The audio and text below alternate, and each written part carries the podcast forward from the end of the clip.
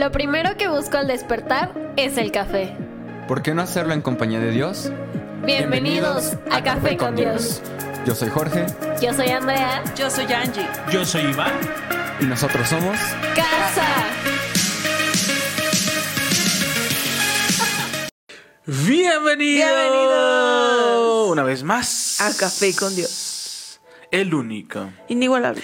Incomparable. Incalculable. exorbitante. Extraordinario. asombroso. Café con Dios. ¿Dónde hemos aprendido? Es que sin fe. Es imposible agradar a Dios. Y que con café, Le caes mucho mejor. mucho, mucho, mucho mejor. Sobre todo cuando has tenido una semana de mucho trabajo y necesitas despeltal. Y apenas es miércoles. No. Sí. Oye, sí, una semana muy pesada. Es lunes. Ah. La verdad es que estamos bien, bien, bien, bien, bien felices. Eh, ya alguien de Ecuador nos, de- nos dijo, acá tenemos el mejor café. Tenemos Sí. que ir a probarlo. Wow. Eh, eh, en Magdalena, Jalisco también tienen un café muy, muy rico. Mi tía hace el mejor café de Magdalena. Yay. Enviamos un fuerte abrazo a todos. Eh, les amamos. Gracias por Muchas gracias por acompañarnos. Ayer tuvimos un, eh, eh, un lugar increíble en Salvemos Uno Más. Y tuvimos casa llena y fue espectacular ver todo lo que Dios está Muy hablando hermoso. a los corazones. Y tenemos una super noticia a los jóvenes. Sí. Nosotros Estamos bien contentos. Estamos bien contentos. Contentos y, y no, como contentos y nostálgicos, como contentos y...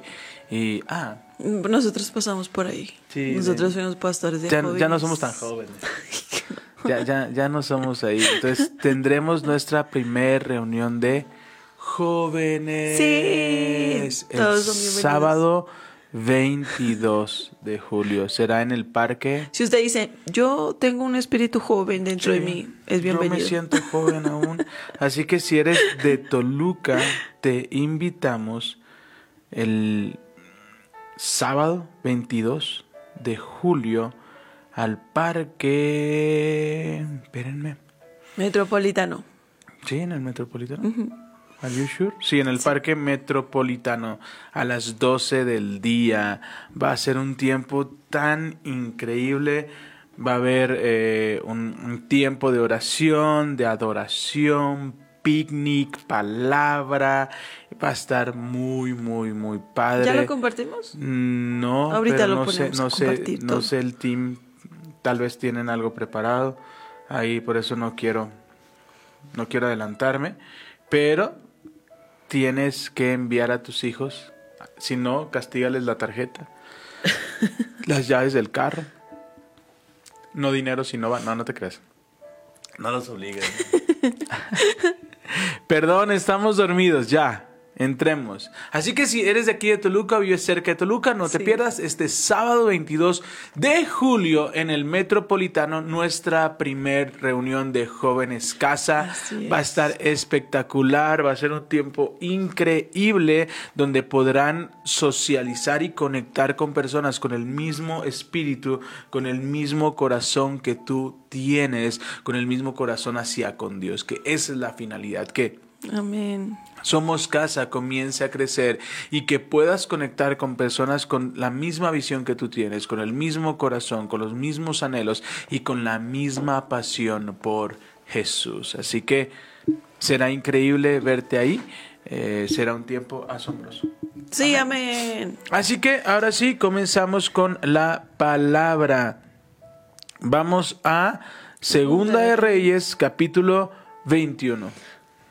Dice, Manasés tenía 12 años cuando subió al trono y reinó en Jerusalén.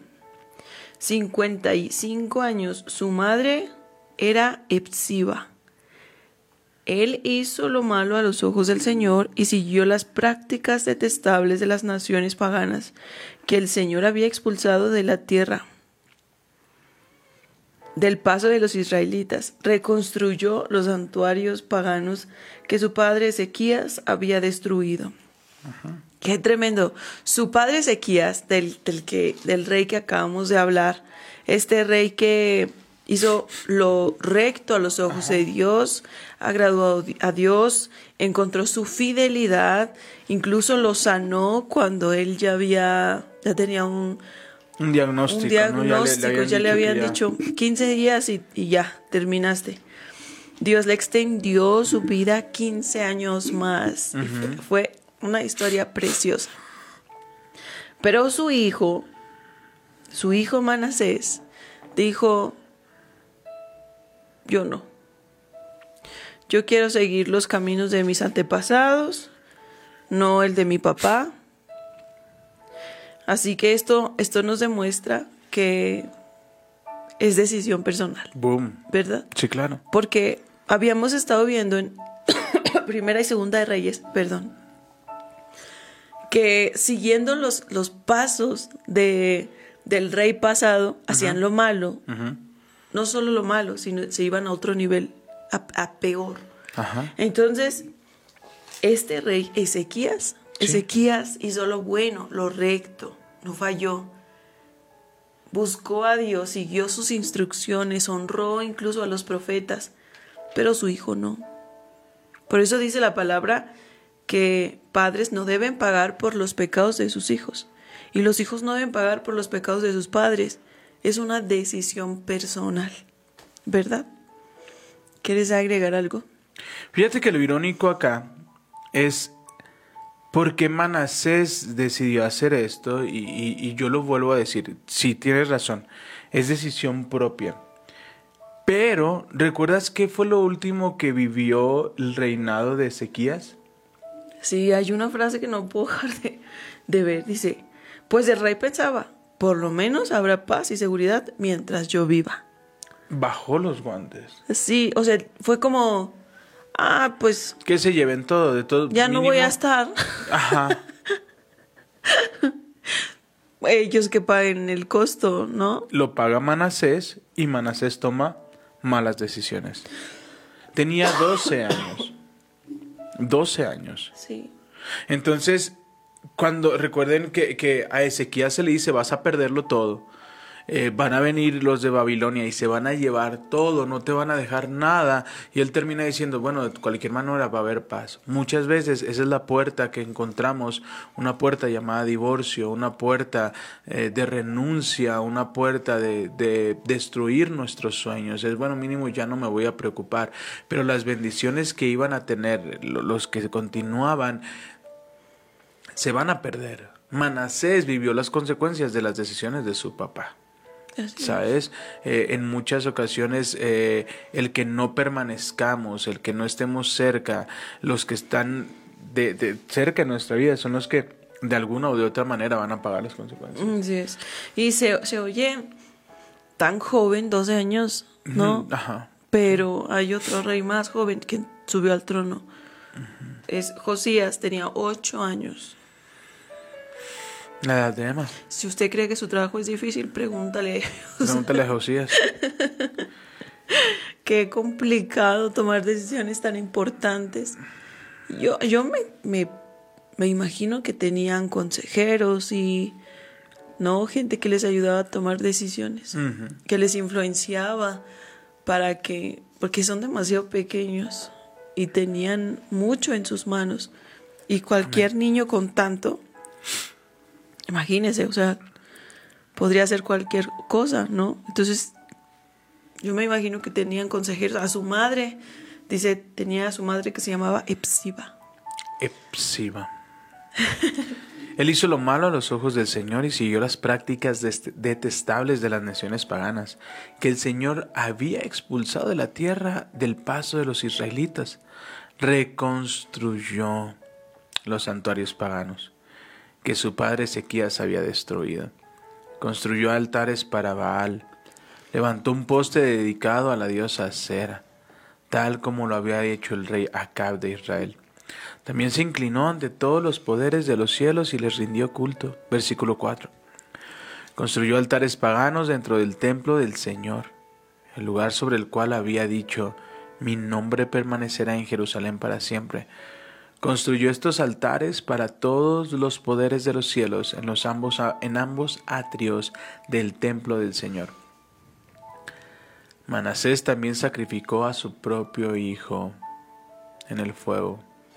Practicó hechicería, adivinación, consultó a los médiums y a los videntes, hizo cosas perversas a los ojos del Señor y con eso provocó su enojo. Qué fuerte. Qué fuerte.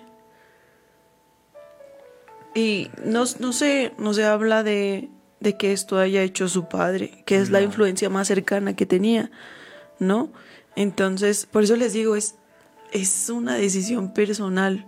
Uno ve qué camino tomar siempre, ¿no? No es que, ay, pues como lo hizo él, pues ahí voy yo también. No, es es yo decido, dentro de mí está el libre albedrío, el poder de decidir.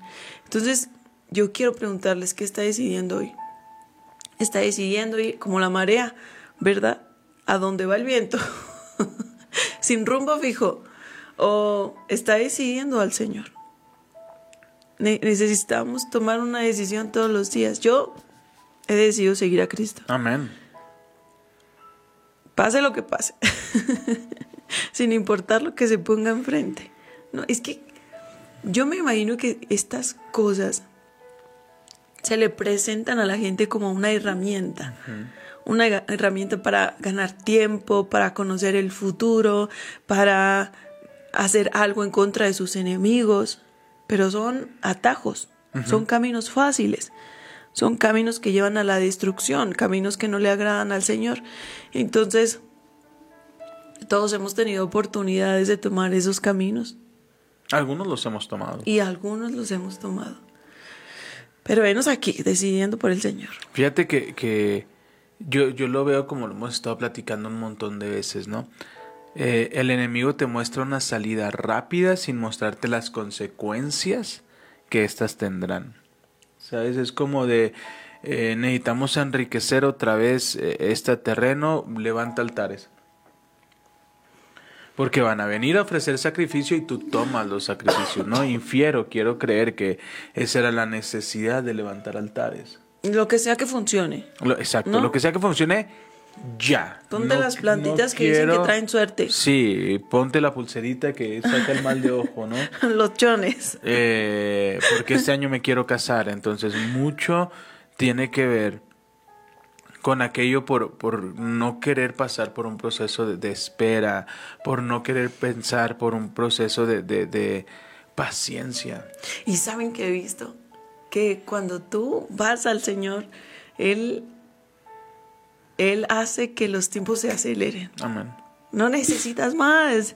Cuando tú le eres fiel al Señor y lo buscas, dice Él, Él, galardona, Él premia a las personas que lo buscan. El, simplemente, el simple hecho de buscarlo, Él tiene un premio para ti. Es hermoso. Entonces, pero no lo conocemos. Por eso tomamos atajos. Y Él hace que lo que va a pasar en un mes pase en 15 días. Lo que va a pasar en un año pase en seis meses solo por tu fidelidad, solo porque lo sigues buscando a Él, ¿verdad? Amén. Y esa permanencia siempre traerá bendición. Amén. Continuamos. Versículo 7. Incluso Manasés hizo una imagen tallada de la diosa Sera y la colocó en el templo, en el mismo lugar donde el Señor les había dicho a David y a su hijo Salomón, mi nombre será honrado para siempre en este templo en Jerusalén, la ciudad que he escogido entre todas las tribus de Israel. Los israelitas se aseguraron de obedecer mis mandatos, todas las leyes que mi siervo Moisés les dio. El 8 dice, si los israelitas ah, se aseguran de obedecer mis mandatos, todas las leyes de mi siervo Moisés les dijo, ya no los expulsaré. O sea, Sí, sí, si obedecen. Ajá, y es algo que le dijo a Moisés, es algo que le dijo a David, es algo que le dijo a Salomón, es algo que les ha estado diciendo a todos. Lo único que tienes que hacer es no apartarte de este libro de instrucción, que de día y de noche no sea parte de tu boca la palabra de Dios.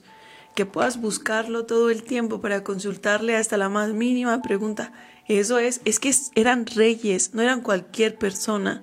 Ellos conducían al pueblo de Dios, a su escogido, a su amado, a la Virgen de Israel, dice, dice la palabra, a su pueblo.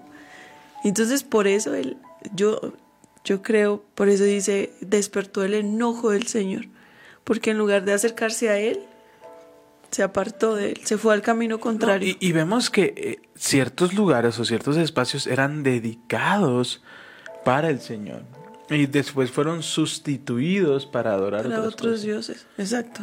ah, ok. hoy hemos hablado mucho de cómo lo aterrizarías a este contexto.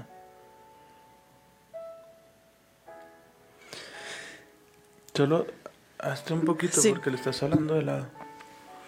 Yo lo aterrizaría. Quizás sus, sus papás no, no conocieron a Dios, al Dios verdadero. No, no conocieron el amor, la gracia del Señor. Pero hoy usted tiene frente, frente de usted la decisión de conocerlo, conocer su corazón, conocer lo que Dios ha planeado para su vida. Dice la palabra que sus planes son de bien, que sus planes nos convienen. Entonces, hay tantos rituales y tantas cosas que el mundo nos presenta para adorar, ¿no? Y quizás sus antepasados no, no, llegaron a conocer al verdadero Dios. Entonces yo, yo quisiera invitarle, atrévase a conocer a su Dios, a su Creador. Y no hay otra forma más que pasar tiempo con Él y conocer lo que Él ha dicho acerca de usted. Bien. ¿Verdad? ¿Tú cómo lo, lo explicarías? No sé, podemos poner un ejemplo, ¿no? Estamos orando por tiempo, estamos orando porque Dios nos dé un mejor trabajo, donde podamos dedicar más tiempo a Dios y viene esa oportunidad, Dios nos da un trabajo y lo que fue o lo que se hizo para darle más tiempo a Dios, se lo terminamos dando al teléfono. Ouch eso se lo terminamos dando. Eh, ayer estaba escuchando algo que me sacudió mucho, donde decía, se nos va la vida viendo una película, viendo una serie, viendo la televisión, se va la vida, se va la vida viendo tu teléfono y te pierdes de tantas cosas, ¿no? Le hacían una, una entrevista a este personaje, el dueño de Electra, ¿cómo se llama? ¿Salinas? A Salinas, sí. Carlos Salinas, algo así. ¿No? Salinas Pliego. sí. Sí.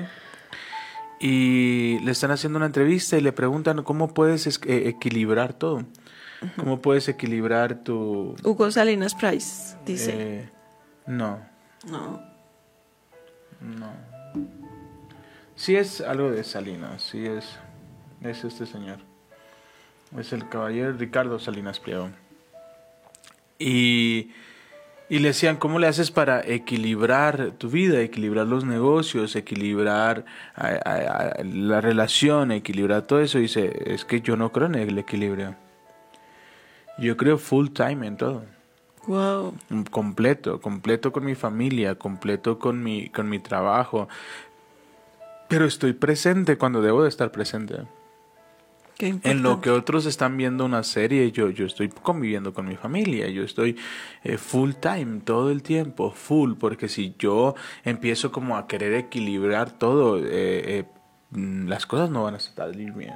No. Entonces, creo que aquí es importante entender full time, full time en nuestro, en nuestro pensamiento hacia quién es Dios en nuestra vida, full time en nuestra conciencia que el Espíritu Santo está con nosotros, full time en, en, nuestro... Porque si comienzas a, a permitirte ciertas cosas, eh, es cuando lo decíamos ayer, ¿no? Bueno, ¿qué tanto es tantito? Y ese tanto, ¿qué tanto es tantito? se convierte en un mucho que no esperabas, ¿no? Pierdes tiempo, pierdes un montón de cosas y cuando menos lo esperas, el lugar que estaba dedicado para Dios, ya, ya alguien más tomó el lugar, ¿no? Ya algo más eh, está ahí, entonces la palabra nos enseña sobre toda cosa guardada, guarda tu corazón porque del man a la vida. ¿Qué manera inconsciente reemplazamos a Dios. reemplazamos con un montón de cosas. Lo reemplazamos con, con trabajo, trabajo. lo reemplazamos con finanzas, lo reemplazamos Algunas con amistades algunas también. amistades, ¿no? Y, con esa, esa mentira de, de, bueno, es que el- es el único día que descanso, sí, pero descansa en su presencia, llénate de su palabra y te aseguro que será, no hay mejor regalo que le puedas dar a tus hijos que, que esa herencia de una fe inquebrantable. No hay mejor herencia.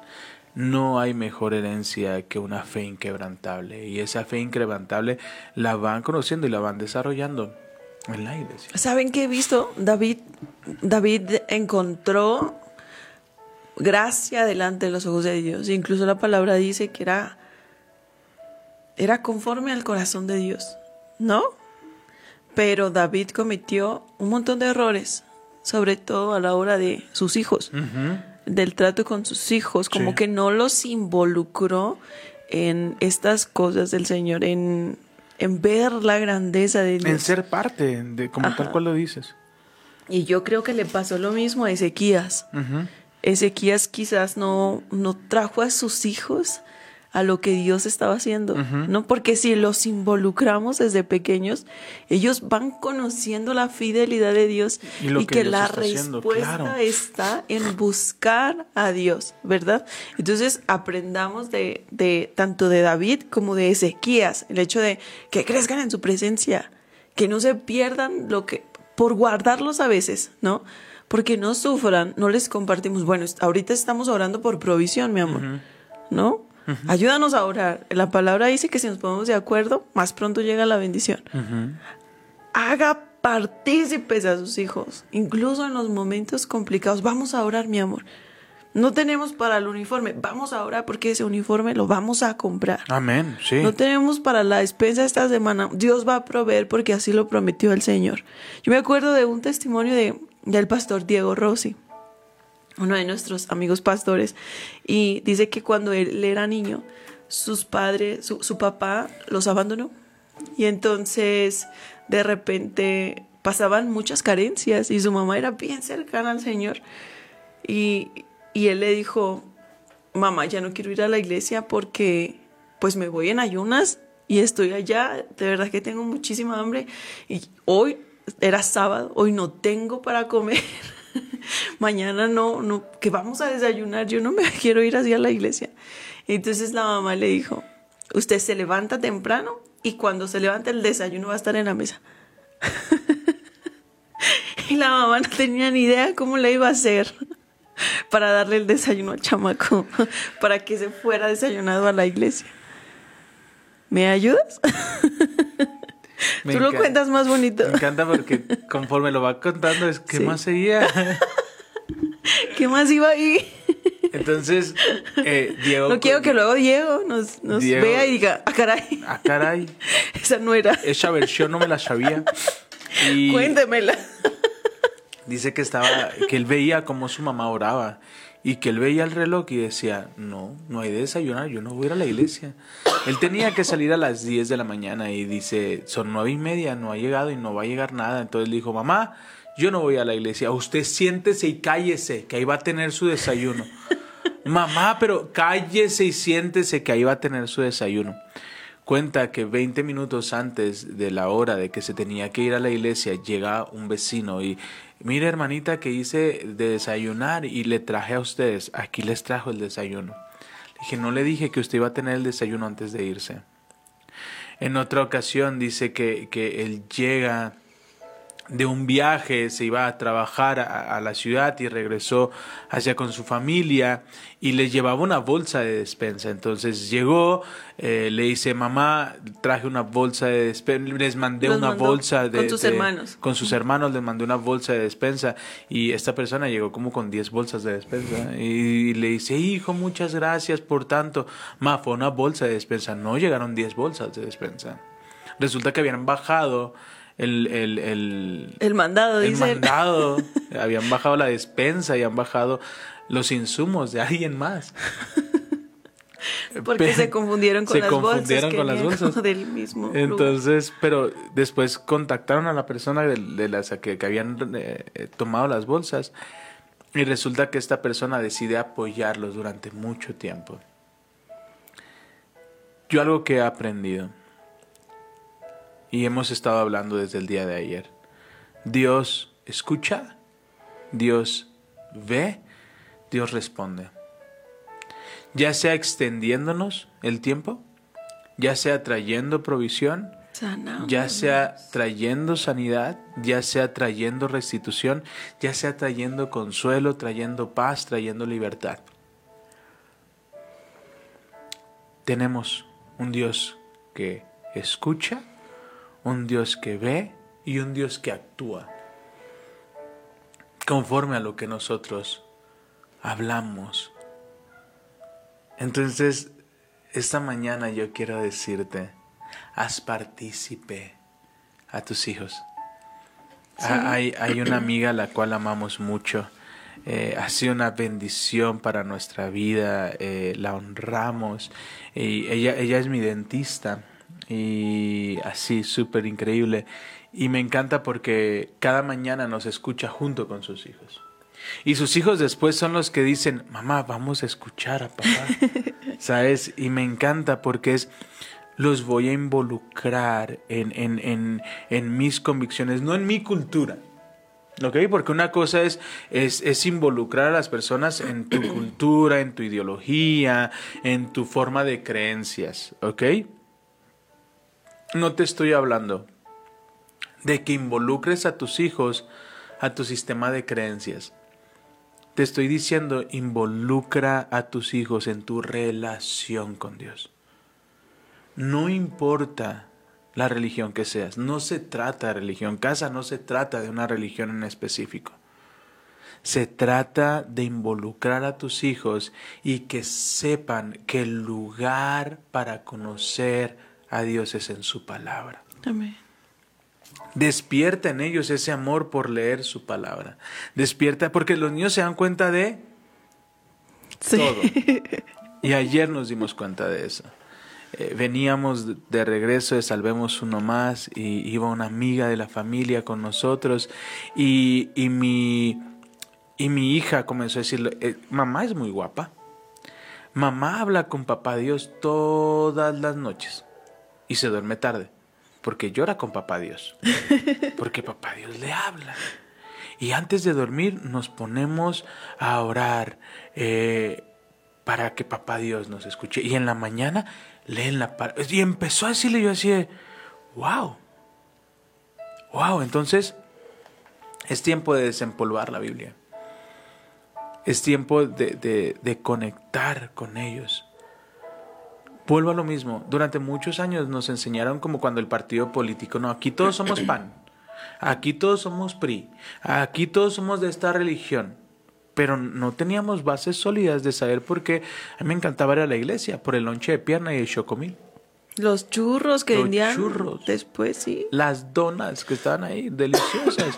Y yo iba pensando... Las frituras Las frituras. Yo, yo iba pensando en la comida, porque nunca me sentí partícipe de lo que estaba pasando ahí. Pero cuando te hacen partícipe, cuando te explican, cuando te llevan y te dicen, mira, creemos en Dios porque Dios ha hecho esto en nuestras vidas. Yo creo que es importante preguntarse. Preguntarse si lo que está haciendo, ¿de dónde viene? ¿Por qué seguimos haciendo esto? ¿De la tradición o de la convicción? De la tradición o de la convicción. Lo estoy haciendo porque es una tradición en mi casa. a veces hacemos cosas que ni siquiera sabemos de dónde vienen, como la, el pavo, ¿te acuerdas? Llega, llega un esposo Hoy te temprano. estoy dando mucha tarea, mi amor. Te digo que estoy la mira. Llega, llega el esposo del trabajo temprano y ve a su esposa cocinando. Y le dice, mi amor, permíteme ayudarte a cocinar. Sé que es un sueño para cada uno de ustedes. Siga orando por su esposo. Y, y comienza a ayudarle, está haciendo pavo. No sé qué tan bueno sea, porque mire, deja la cocina volteada. No sé qué tan bueno sea orar por eso. ya, mi amor, sí. Excuse me. Yo no me quedo el saco porque cuando yo cocino, Emma limpia muy bien la cocina.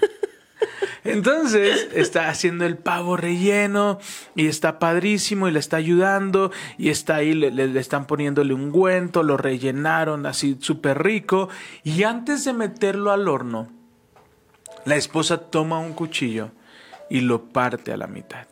Y el esposo voltea y le dice, mi amor, pero ya estaba completo, ¿por qué lo partiste a la mitad? "Eh, no sé, así lo hace mi mamá. Mi amor, pero ya estaba hecho. ¿Cuál era la necesidad de partirlo? Mi amor, no sé. Mi mamá lo hace así y sabe muy rico. Oh, bueno, está bien. Y lo mete al horno. Tiempo después van con la suegra y está la suegra cocinando. Le dice, mi niño, ¿qué quiere que le haga de comer? Suegra, hágame pavo al horno, relleno. Ah, ok. Comienza a hacer el pavo, lo preparan, lo comienza a rellenar. Antes de meterlo al horno, lo parte por la mitad. Suegra, ¿le puedo hacer una pregunta? Sí, hijo, dime. ¿Por qué parte el pavo a la mitad? Ya te digo que no sé. Así lo hace mi mamá. Pero suegra, de veras no, no, no, hijo, no sé. Así lo hace mi mamá y pues así me acostumbré a hacerlo. Ah, ok. Y ahí estaba la viejita en una mecedora afuera echando cafecito. Entonces dice este hombre, no puedo perderme la oportunidad. Hay Y que preguntar, sale, sí. Hay que preguntar qué pasa, ¿no? Y va y le dice, señora, perdone que le interrumpe en su momento más importante. Pero fíjese que he estado con su, con su nieta, con su hija, y veo que, que a mí me gusta mucho, y el pavo, y le empieza a platicar todo el contexto. Señora, yo tengo una duda. ¿Por qué partirlo a la mitad? Se cose mejor, hay mejor cocción, absorbe más los nutrientes, y la abuelita suelta una carcajada de aquellas. Y él se queda asustado. Señora, dije un chiste o tan menso me veo que no sé. Dice, ay, mis hijas tan mensas. ¿Por qué? En mis tiempos los hornos eran pequeños. No cabía el pavo completo. Tenía que partirlo a la mitad para acomodarlo y pudiese entrar en el horno. Ya no es necesario que lo partan.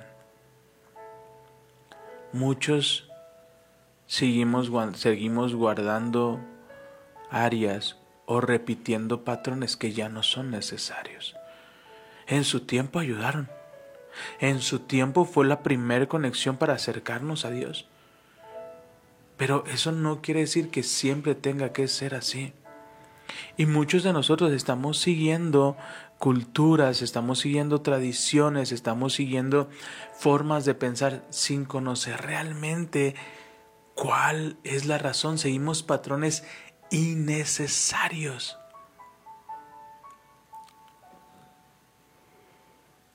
Vuelve partícipe a tus hijos de tu relación, no de nuestras costumbres. Porque muchas veces tenemos hábitos que ni siquiera entendemos.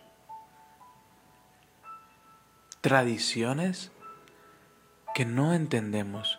Repetimos cosas que ni siquiera entendemos. ¿Sabes?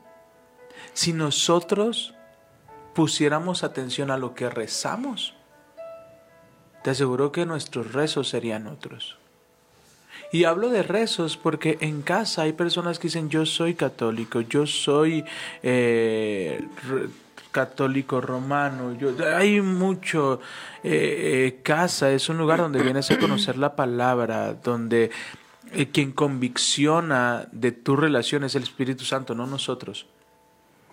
Pero yo le platicaba hace un poco con un amigo y me decía, le decía, ven, vamos, vamos a rezar juntos recemos el Padre Nuestro. Y comenzó a rezar el Padre Nuestro, pero comenzamos a poner atención en lo que decía.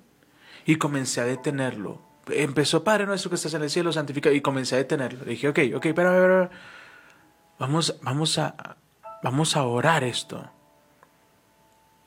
Y me dice, ok, Vamos a ser conscientes de lo que estamos de hablando. lo que estamos hablando. Le digo, empecemos. Y empieza, Padre Nuestro. Le digo, ¿de quién?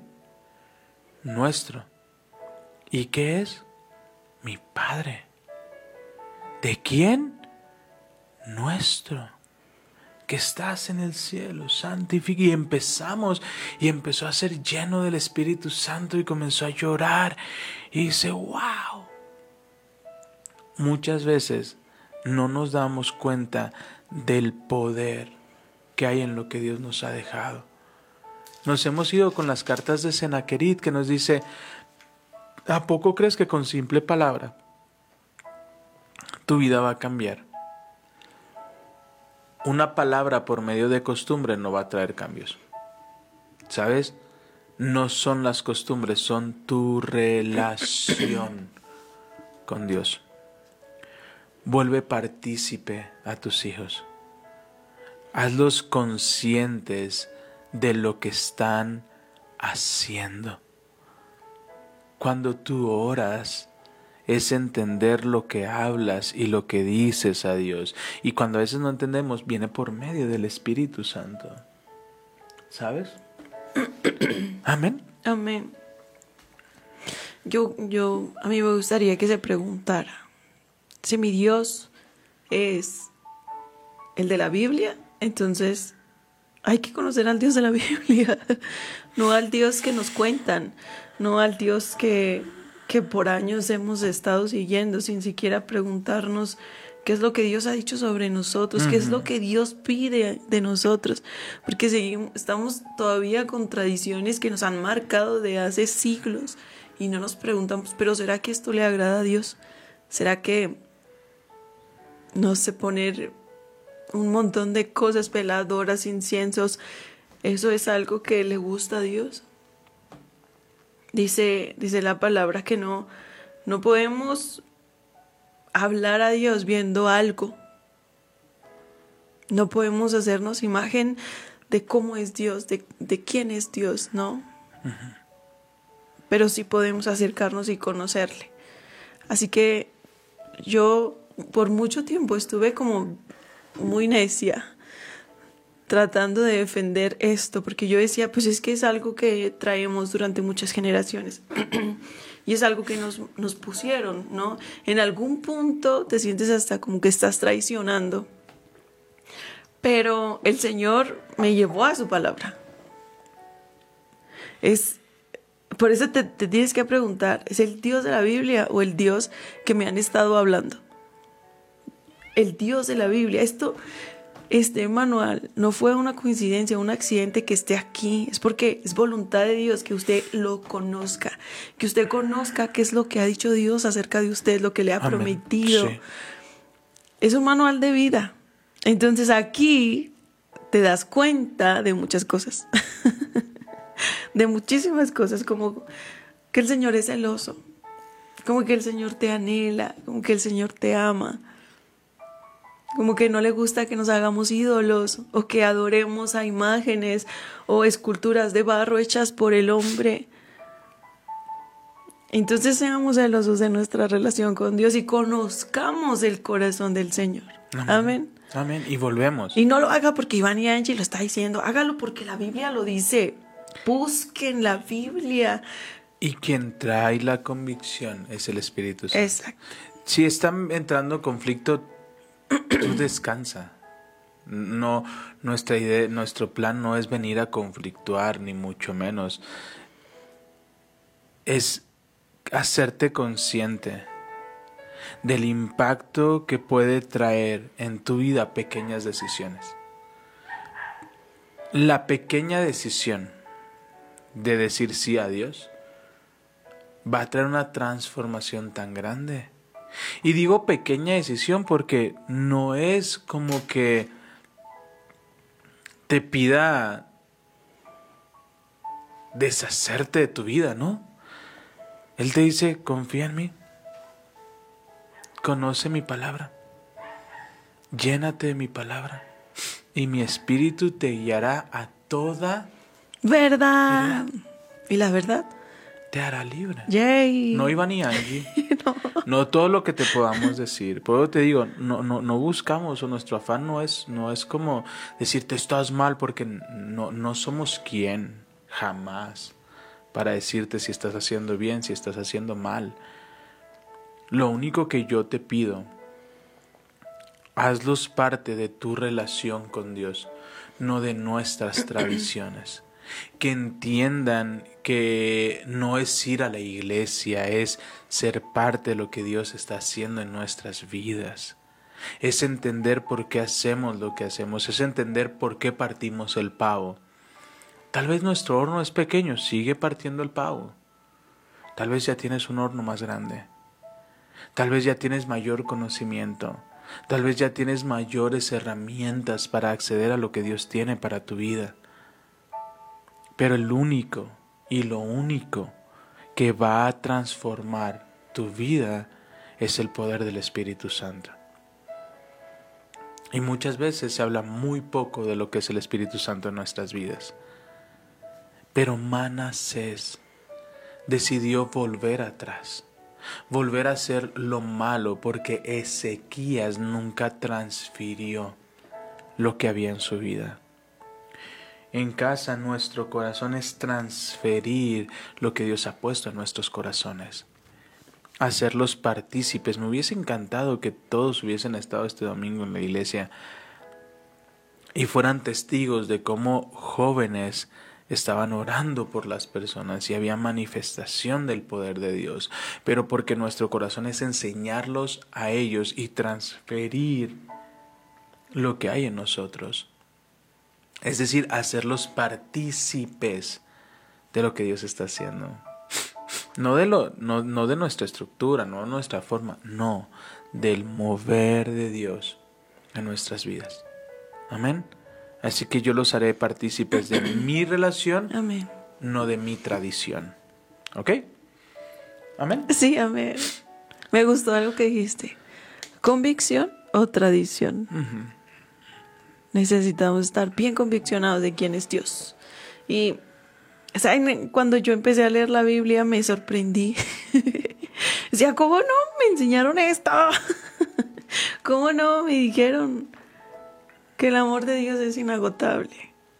Que como un padre te acerca, que te defiende, que te ama. Que no está como- Ajeno. eh, que no es ajeno al dolor, que no está como esperando castigarte y mandarte al infierno, sino que es un padre que sana, es un padre que, que te perdona y que es misericordioso, que te ayuda en tus debilidades. Amén. Es hermoso. Nos conviene conocer al Señor, Amén. nuestro Dios, el verdadero y único. Nos conviene. Amén. Nos se conviene. pagó el precio, acuérdese, se pagó el precio.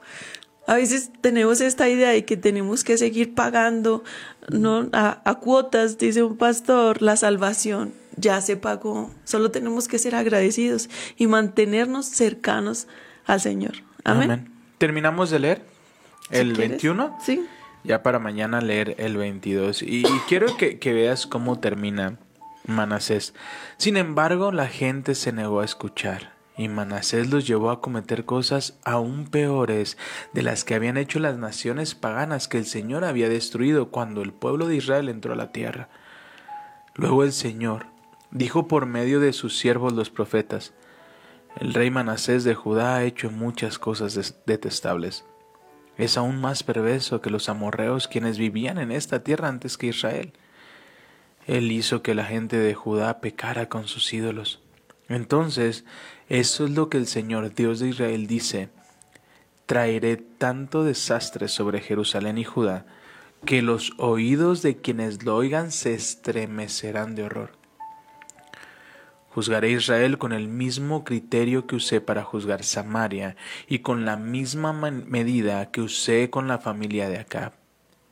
Barreré por completo a la gente de Jerusalén como cuando se limpia un plato y lo ponen boca abajo. Incluso rechazaré al remanente de mi pueblo que haya quedado y los entregaré como botín a sus enemigos, pues han cometido gran maldad a mis ojos y han hecho enojar, me han hecho enojar, no, y si me han hecho enojar desde que sus antepasados salieron de Egipto. Manasés también asesinó a mucha gente inocente, a tal punto que Jerusalén se llenó de sangre inocente de extremo a otro. Esto fue además del pecado que hizo cometer a los habitantes de Judá al inducirlos a hacer lo malo a los ojos del Señor. Es que ese, ese es el punto. No solamente estás haciendo tú lo malo, sino que tienes a todo un pueblo atrás al que estás influenciando y estás haciendo que sigan estos malos caminos. No, dice que se llenó, el pueblo se llenó, todo el territorio se llenó de sangre inocente derramada. Qué tremendo. Y, y, vemos esto, la ausencia de Dios es esto, es obscuridad. La perseverancia, ¿no? De, de seguir haciendo lo malo, de, de permanecer en el error. Eh, lo, lo hemos visto. Si, si tan solo Pablo nos enseña, cambia tu manera de pensar y cambiarás tu manera de vivir y verás resultados mucho más grandes. A veces no- nos ensimismamos o nos aferramos tanto a una idea cuando tenemos que aferrarnos de Dios.